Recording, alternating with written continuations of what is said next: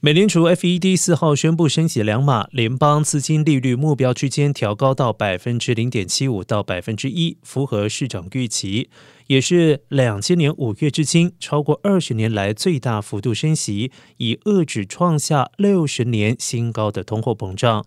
美联储表示，将从六月开始逐步缩减资产负债表。由于美国三月消费者物价指数 CPI 年增百分之八点五，创下了一九八一年十二月以来新高，美联储主席鲍尔在会后记者会开场向全美人民说：“通膨率实在太高了，我们理解这造成人民困苦，我们正在迅速行动拉低通货膨胀。”